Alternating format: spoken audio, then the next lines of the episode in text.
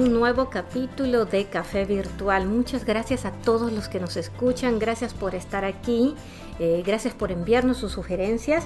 No olviden que nuestro correo electrónico es contacto arroba cafemediovirtual.com y que también estamos en Facebook. Eh, ustedes pueden encontrar café-medio virtual y allí nos encontrarán. El día de hoy tenemos un tema sumamente interesante. Tenemos a Ian y a Checle de nuevo y hemos llamado a este eh, capítulo como Cambiando paradigmas sin miedo a invertir. ¿Por qué este nombre? Porque el día de hoy les vamos a hablar acerca de invertir. Invertir el dinero, invertir su tiempo, invertir pensando en el futuro, pero perder miedo porque invertir ya no solamente se deja a personas millonarias, todos los que tenemos un ingreso debemos hacerlo y está en nuestra responsabilidad eh, realmente poder cuidar de nosotros. Hace algunos años, y muchos de ustedes eh, recordarán, yo vengo de una generación en donde eh, nuestros papás nos decían al terminar la escuela secundaria, gradúate, ve a la universidad, encuentra un buen trabajo y te quedarás toda la vida en el trabajo, con la idea de que al final termináramos de trabajar y probablemente hubiéramos pagado para la jubilación y recibiríamos una pensión que nos mantendría cuando fuéramos viejos. Las cosas han cambiado mucho esta idea, hay nuevas generaciones y esta idea de permanencia todo el tiempo en un mismo trabajo ha cambiado. La verdad es que los retos eh, son diferentes y además nuestros gobiernos, la verdad es que en algunos países mejor que en otros no se han manejado de manera adecuada los fondos de inversiones y la triste realidad es que las jubilaciones no son todo lo jugosas que se pensaban y esa idea de que vamos a vivir de los que nos dé el gobierno no es tan real si queremos tener una buena jubilación. Por lo tanto, tenemos que tomar cada uno de nosotros la responsabilidad de cuidarnos en el futuro y al tomar esa responsabilidad indica que nosotros tenemos que aprender cómo hacerlo de manera efectiva. Hoy me voy a dar el gusto de, poder escuchar cómo la experiencia de Ian en el área de la inversión, la experiencia de Chequele y por allí además les voy a contar yo eh, mis experiencias dentro de, este mundo. Chequele, eh, no sé si quieres presentarte ahorita que estás entrando y eh, darnos la, bienvenida y, decir, y comenzar a hablar un poco de tu, de, tu experiencia. Así como no, gracias Rocío por la oportunidad. Sí, este, les comparto mi experiencia desde acá, ciudad de Panamá. Eh, tengo 53 años, no, perdón, 54 años. Y bueno, es muy interesante lo que acaba de mencionar Rocío y comparto esa idea en que nuestros padres nos educaban para tener buenas calificaciones, que siempre es importante educarse, claro que sí, pero luego conseguir un trabajo y, hombre, dar de todo por sí al trabajo y, bueno, ya jubilarse eh, en ese mismo trabajo, tal como lo comenta Rocío y lo comparto eh, ya las cosas no son así, tal cual. Y de hecho, pues al momento de jubilarte bajo este esquema, pues tu calidad de vida ya no va a ser igual eh, que antes. E, es una realidad.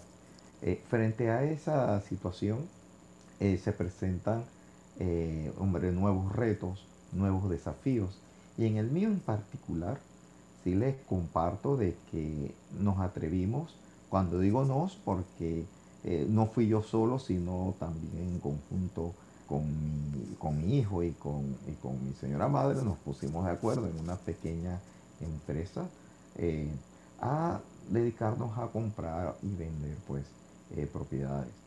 Miren, esto no es de la noche a la mañana.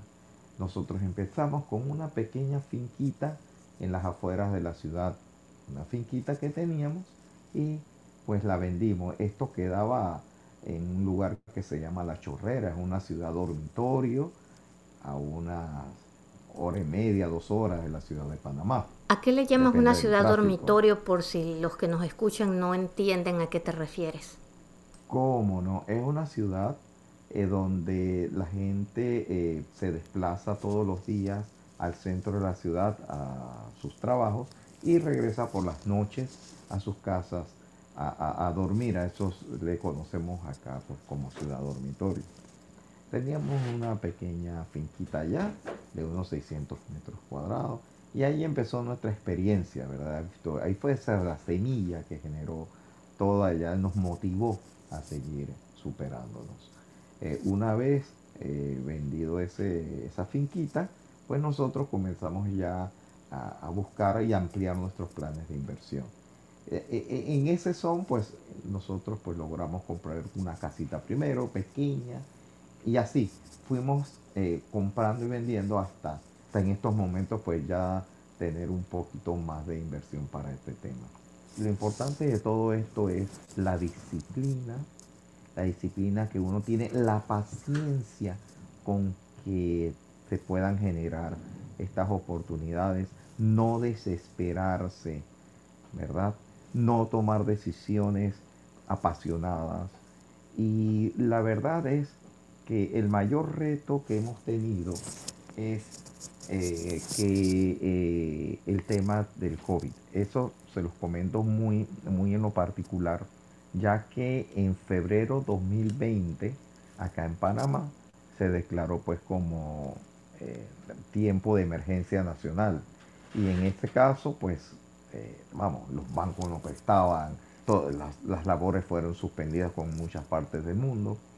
Y fue prácticamente un año, un año, unos pocos meses más, que toda la actividad comercial pues se, se, mantuvo prácticamente inmóvil.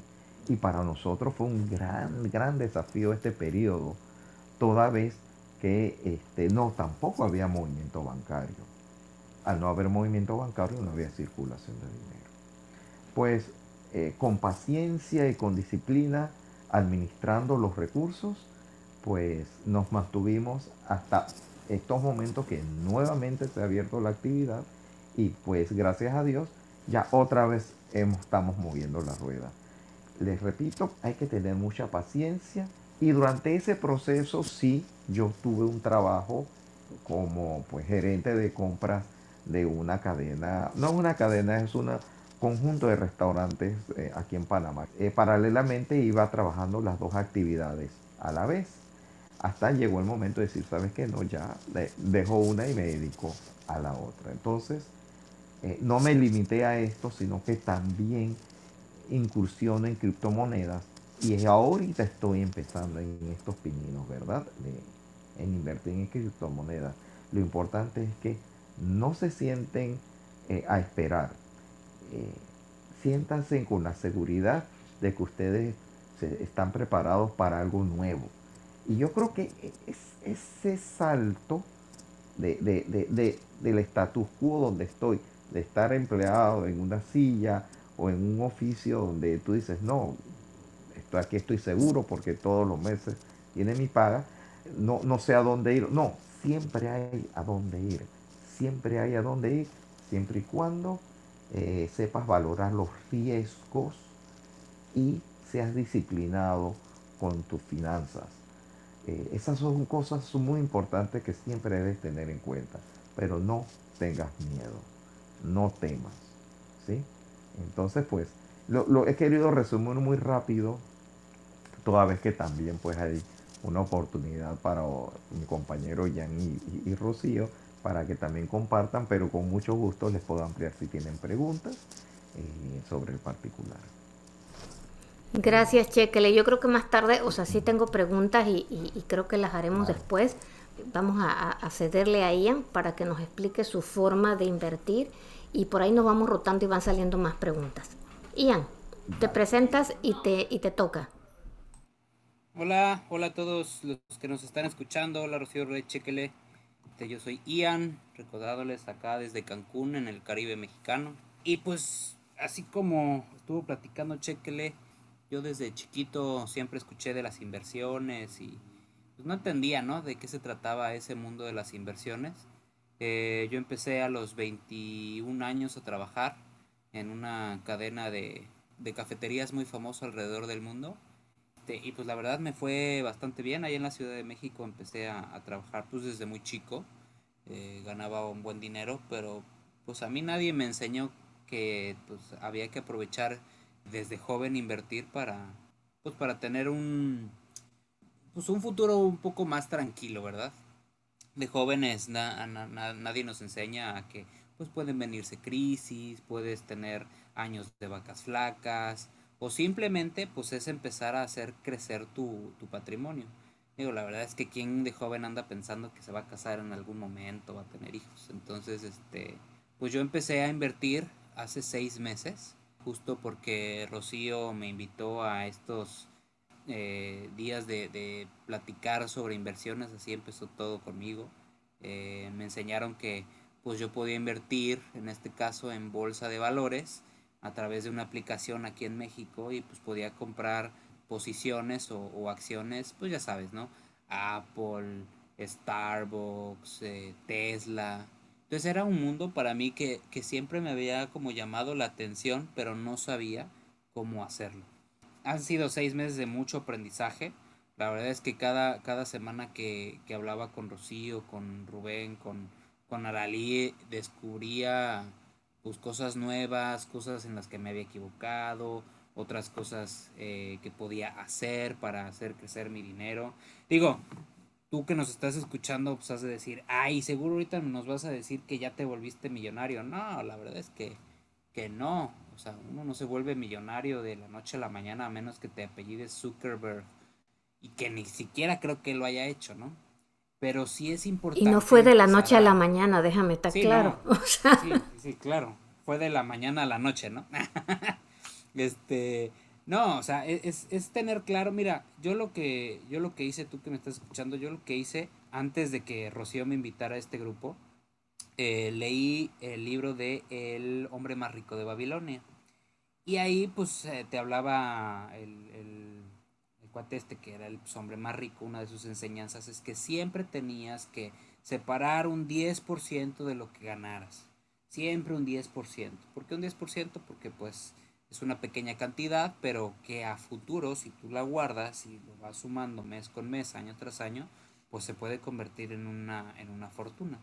Entonces yo empecé a hacer eso, empecé a guardar el 10% de todo lo que me pagaran o entrara a mi cuenta de banco. Y lo empecé a dejar en, el banco, ¿no? En el banco en el que tengo la cuenta. Pero pues yo veía que pues nada más crecía si yo apartaba el dinero, pero subía un centavito, la cuenta de inversión que tenía, porque el banco te daba dos cuentas, la del donde te entraba el dinero, la cuenta corriente, y podía yo tener aparte otra cuenta para inversión. Entonces yo dije, ay, pues voy a empezar a invertir en el banco, ¿no? Entonces ahí empecé a meter el dinero, y se los juro, o sea, después de cuatro o cinco meses llevaba 10 centavos ganados. Yo, bueno, pues esto no está dando, ¿no? Este, a mí me decían que el 6% de, de interés, pues a mí no me salen las cuentas, sí, claro, pero era interés anual. O sea, el 6% de lo que inviertas y ahora divídelo entre 12 meses, este, y pues sí, pues 10 centavos es lo que me estaba ganando al mes. Entonces empecé a buscar cómo poder invertir. Por ahí me, metí a una página de CETES, entonces abrí mi cuenta de CETES, metí ahí el dinero. Eh, ahí tenías la gran ventaja de que podías poner que cada mes, el día 15, hagan de cuenta, eh, me quitara de mi cuenta cierta cantidad de dinero que yo definía, así como una tanda, que son aquí en México bien famosas las tandas, nada más que pues con una institución este, bien establecida, ¿verdad? No con la vecina de la esquina, con el compañero de trabajo.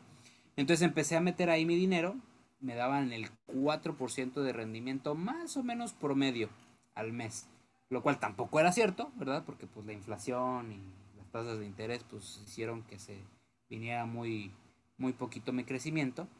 Y después pues Rocío me invita, ahora sí que unirme estos miércoles de charlas que teníamos, o bueno, que tenían ellos, y empiezo a ver que pues hay otras formas de poder invertir este dinero. Entonces, básicamente eso es lo que hago eh, para todos los que nos escuchan, el 10% de lo que yo gano, el 10% de lo que yo gano, lo meto en esta aplicación Y de ahí, pues si me alcanza, compro una acción o me espero dos, tres quincenas y en cuanto tengo el dinero, eh, compro una acción. Y ahí la dejo, la dejo que nos vaya dando rendimientos. Hay veces que sube, hay veces que baja. Aquí lo que he aprendido es, pues si baja no te preocupes, no es el fin del mundo. El chiste es que a 40 años, si Dios nos presta vida, ¿verdad? Pues tengas una buena cantidad de dinero ahorrado. Entonces, pues ahí vamos. Este, empecé como 10 años tarde a ahorrar, pero nunca es tarde para ahorrar. Siempre va a ser bueno empezar como tener esos centavitos.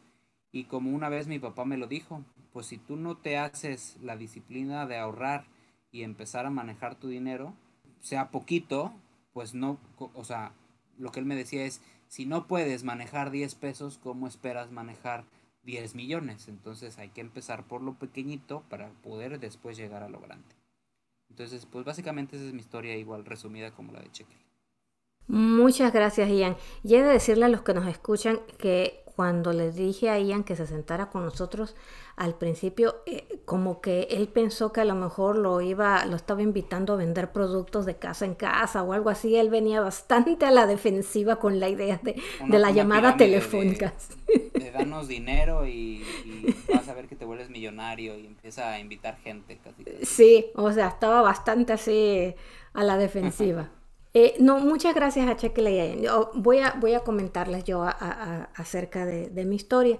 Cuando yo me mudé a Estados Unidos, yo me mudé, venía de haber trabajado en Brasil y haber trabajado en México. Cuando yo me mudé a Estados Unidos, pues estaba embarazada con mi hija y básicamente acababa de dejar mi negocio en México, un negocio que yo había abierto eh, me había venido sin trabajo, me había venido como compañera de mi esposo. Al estar como compañera no tenía visa para trabajar, simplemente era la compañera, ¿no? Em, yo estaba acostumbrada a trabajar todo el tiempo desde, pues, desde que había tenido oportunidad de salir de la universidad y empezar a trabajar. Por lo tanto, el quedarme en casa, aunque fuera como quien dice, a cuidar a mis hijos, no era exactamente el papel que más me agradaba porque yo era financieramente independiente antes de eso. Como no tenía tampoco visa para trabajar y tenía a un niño chiquito, o sea, una niña chiquita, mi hija, la verdad es que tenía yo que buscar alguna forma de tener ingresos. Viendo aquí en Estados Unidos las clases comunitarias y ese tipo de cuestiones, había una clase que se llamaba inversión y eh, tenía un costo muy bajo, esa es la realidad. Así que saqué un poco de dinero y me fui a tomar la clase. Cuando fui a tomar la clase, el maestro era una persona de inversiones que trabajaba en una casa de bolsa y que a él le gustaba donar su tiempo para ayudar a otras personas a invertir su dinero.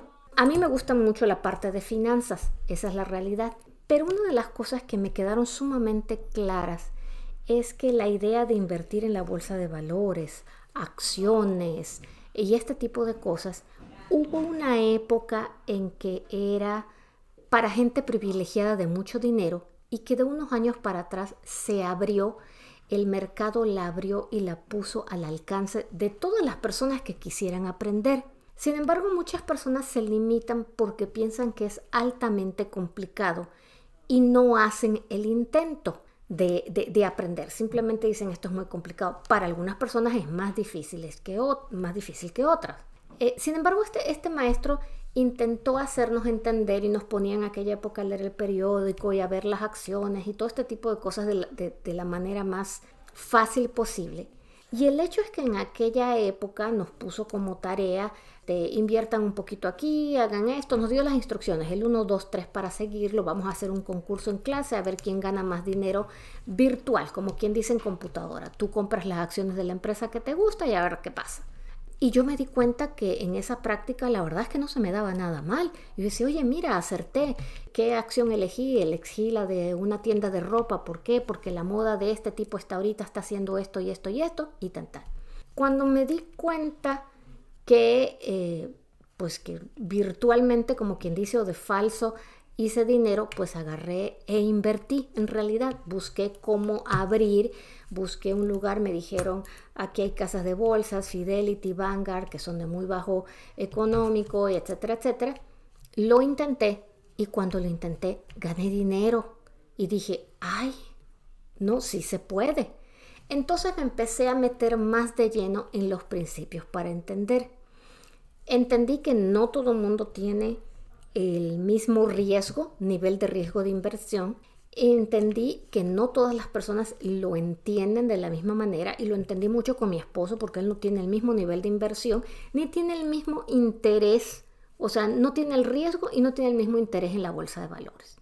Pero eso no es una limitante. Cuando usted decide, como dice Ian, que usted quiere invertir el 10% de lo, que su gana, de lo que gana porque quiere ver eso crecer y puede ver más de lo que está en el banco, en una cuenta de ahorros, no necesita que tiene que arriesgarse increíblemente. Hay métodos de inversión dentro de la misma bolsa que se llaman ETFs o, alguien que compra muchas acciones juntas y le baja el riesgo, a lo mejor no gana tanto como comprar, poner todas las acciones en, Apple, pero también si Apple cae el día de mañana, su, dinero tampoco se pierde de la misma manera. O sea, el punto es que hay muchas formas dentro de este mismo mundo de inversión de bolsas de valores eh, y no, no solamente tienen que ser las acciones de Estados Unidos, en cada uno de sus países hay bolsas de valores de empresas nacionales, porque las empresas nacionales también necesitan vender acciones para poder capitalizarse. Entonces, hay formas de hacerlo sin tomar riesgos tan altos si no se sabe, a la misma vez educarse, pero intentarlo. El punto es intentarlo. Voy a decirles en este momento que soy millonaria y no puedo y ya puedo dejar de trabajar. No, la realidad es que no para mí era importante invertir porque el haberme venido de Estados Unidos, básicamente lo que yo había trabajado en Panamá, lo que había trabajado en Brasil, lo que había trabajado en México, que podía haberse abonado a mi fondo de jubilación, lo perdí, básicamente lo perdí.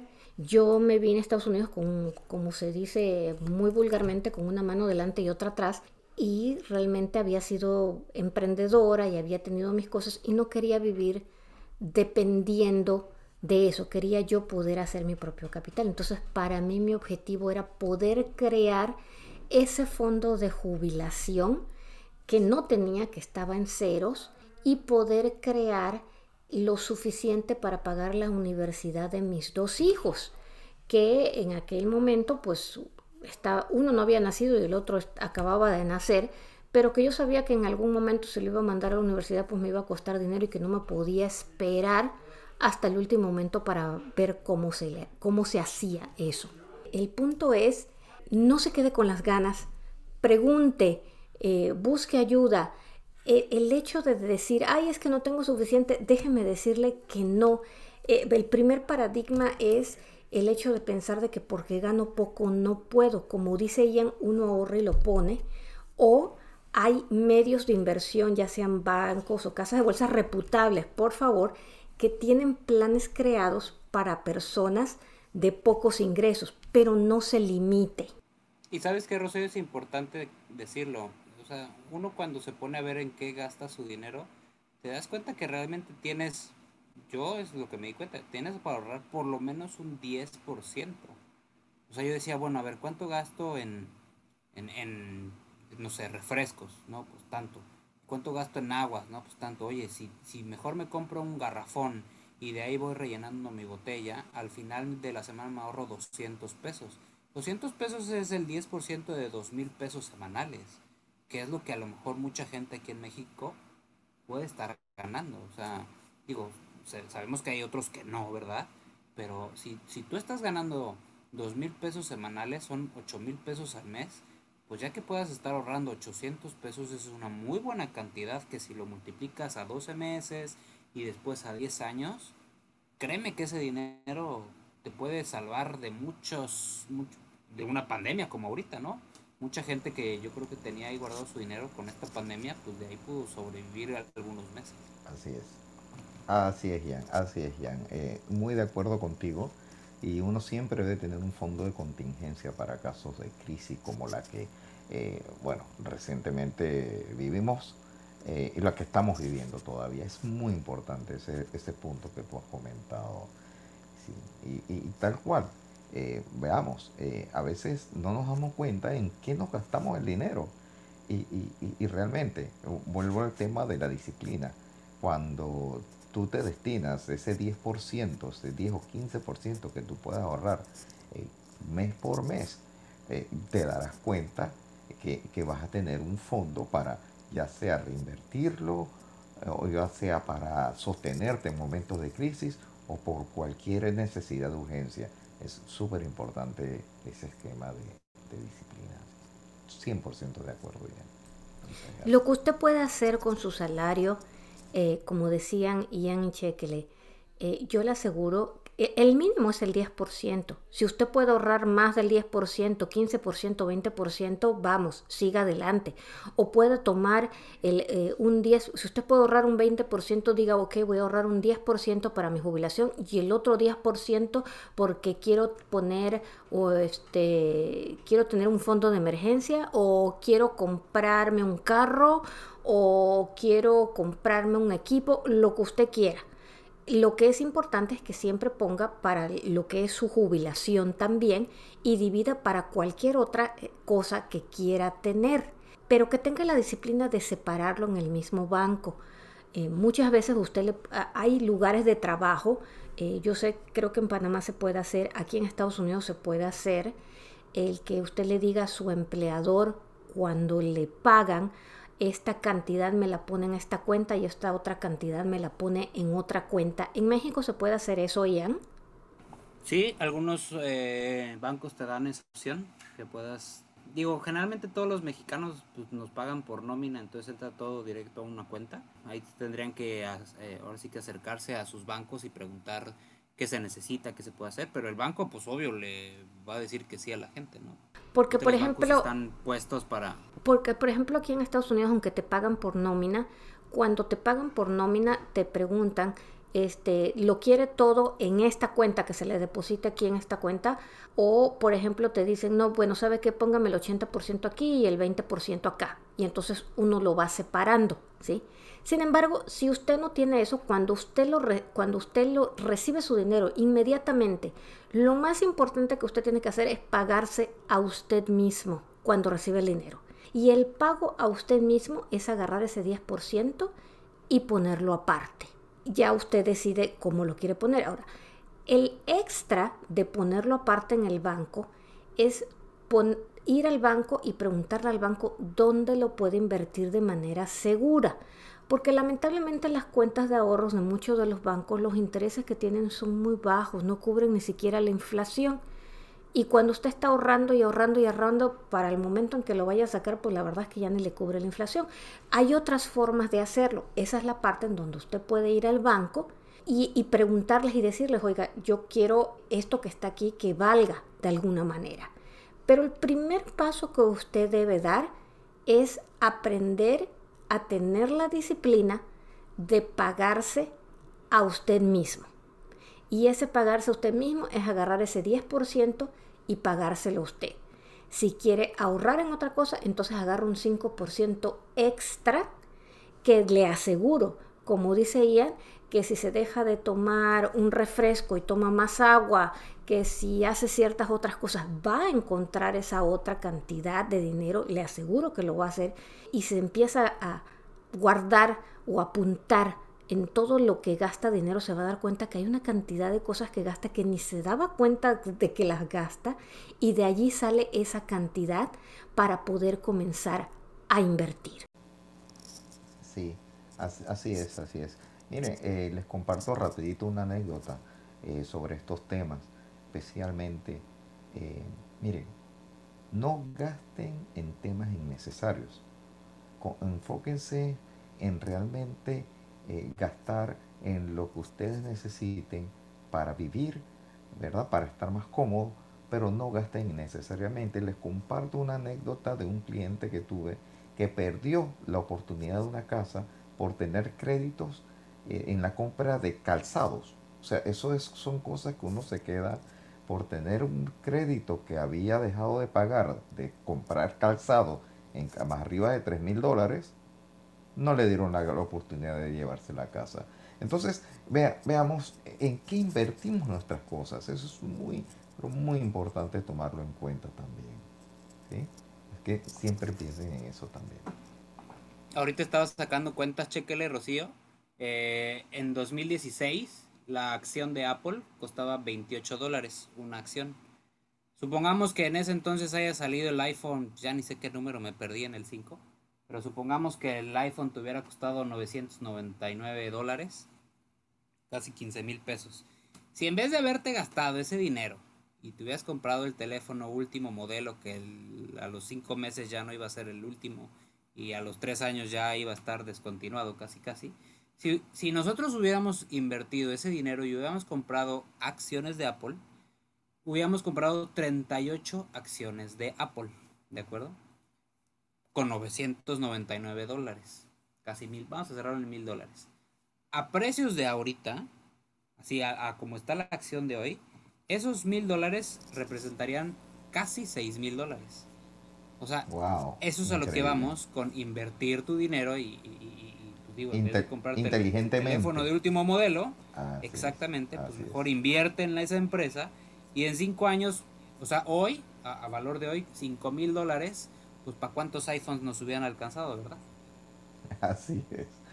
es más, Apple te hubiera pagado tu iPhone de hoy. Qué excelente ejemplo, Ian. Y, y la verdad es que eso pasa incluso con muchas otras acciones locales. Lo que no me gustaría es que la gente pensara que solamente hay que comprar acciones de las empresas más conocidas cuando, por ejemplo, eh, probablemente dentro de sus países hay otras empresas nacionales en las que se pueden invertir y también se puede generar ganancias dentro de ellos. Lo más importante es dar ese salto de confianza y poder intentar avanzar y tomar en serio lo de la inversión. Yo creo que para más o menos ir cerrando eh, este capítulo, y mi recomendación a todos, cuando hablamos de la palabra invertir, ya no es un término que sea exclusivo de gente millonaria. Usted tiene la responsabilidad de invertir en usted. Esa es la realidad. Invertir en usted.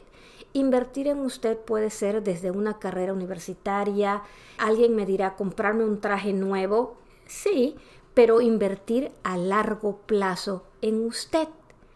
Y debemos entender que la, la, relación más importante en el mundo es la que tenemos con nosotros mismos. Por lo tanto, lo que nos pongamos a nosotros tiene muchísimo valor. Entonces hay que dar ese salto de conocimiento, hay que dar ese salto de disciplina, de tomar ese 10% de lo que nos pagan, hacerle lugar y ponerlo en algún lugar donde lo vamos a hacer crecer, donde lo vamos a hacer crecer para utilizarlo en donde, donde lo necesitemos en ese momento. Ian, ¿qué es lo que nos recomiendas? Pues invertir ya, invertir aunque tengas 10 pesos, digo, va a estar medio complicado que compres Apple, no te preocupes, como bien dice Rocío, hay muchas empresas aquí en México. Les cuento una anécdota rapidísimo.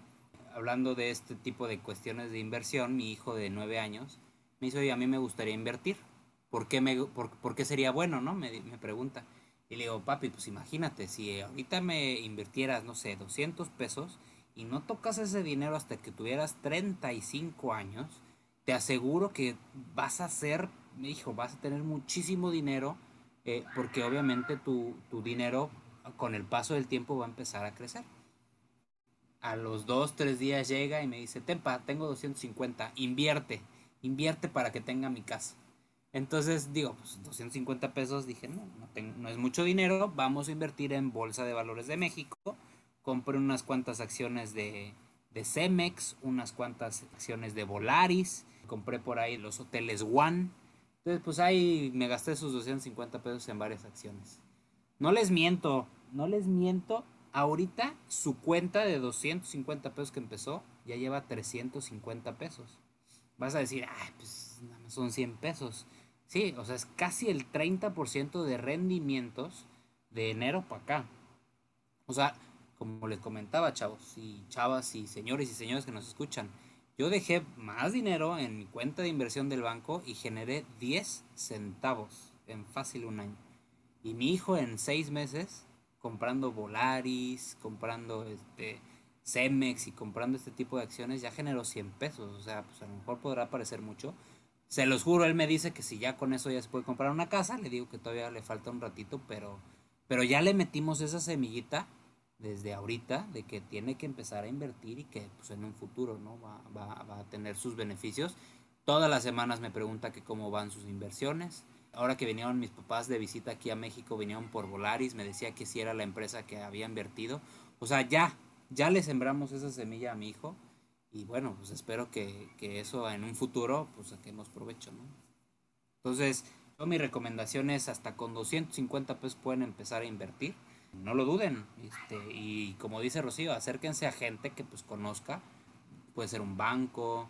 Hay muchos, muchos este, libros que te hablan de finanzas personales, muchos programas de radio. O sea, información hay. El chiste es que tú lo quieras buscar y encontrar, ¿no? Excelente recomendación, Ian. Y la verdad es que sí, probablemente nos vamos a encontrar de aquí a unos años más a tu hijo que sí va a tener para comprarse la casa si sigue así. Tenlo por seguro que sí. Chéquele. Sí, como no. Bien, me sumo a las palabras Rocío de Ian. Y la verdad es que los cambios requieren tiempo y requieren mucha paciencia. No se desesperen. Lo importante es siempre ir incrementando, que sea de poquito en poquito, ¿verdad? Tus patrimonios. Y aunque te tome mucho tiempo, muchos años, y de hecho esto toma tiempo, pues siempre irás pisando en un terreno seguro es lo más importante. Así es que mi mejor recomendación, invertir en uno mismo y tener mucha paciencia para, para esperar cosechar los frutos. Esa es mi recomendación. A todos los que nos escuchen, no hay tamaño de salario que nos impida poder empezar. Eso es importante. No se limite porque usted piensa que a lo mejor no es mucho ¿ok? No se limite porque usted piensa que tiene mucho y no lo quiere perder. Hay formas seguras de hacer las cosas. Pero recuerda que la relación más importante que usted tiene es con usted mismo y lo primero cuando recibe dinero tiene que ser pagarse a usted para invertirlo en usted. No es un paradigma más de millonarios, está al alcance de todos ustedes. Simplemente tienen que asesorarse e informarse. Como decía Ian, hay libros, hay este, muchos programas de superación de, de, información personal. Y es más, si ustedes quieren tener mayor información, este es un tema del que quieren aprender más, díganos, comuníquese con nosotros, mándanos sus correos, mándenos eh, su información, qué es lo que quiere saber y le aseguro que haremos lo posible por traer invitados, tener personas que nos vayan explicando un poco más, que nos aterricen las ideas, siempre y cuando eso les vaya a ayudar a ustedes. Entonces, mándanos su, opinión, háganos su pedido, díganos qué es lo que quieres escuchar y nosotros intentaremos de buscar a los especialistas que le ayuden a invertir. Muchas gracias a todos los que nos han escuchado el día de hoy. Nuevamente estamos abiertos para ustedes. Gracias, gracias, gracias por escucharnos, por compartir el podcast, por mandarnos sus correos electrónicos. Aquí estamos el día de hoy. Chequele desde la ciudad de Panamá, Ian desde la ciudad de Cancún y Rocío desde Michigan en Estados Unidos. Que pasen un excelente resto del día y nos estamos hablando nuevamente aquí en Café Virtual. Hasta luego.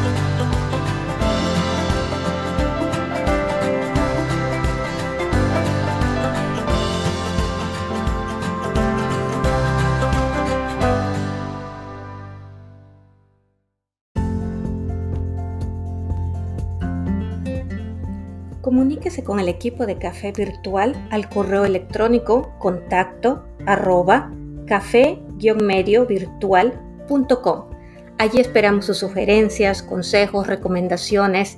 Estamos para servirles. Hasta pronto. Esperamos nos escuche.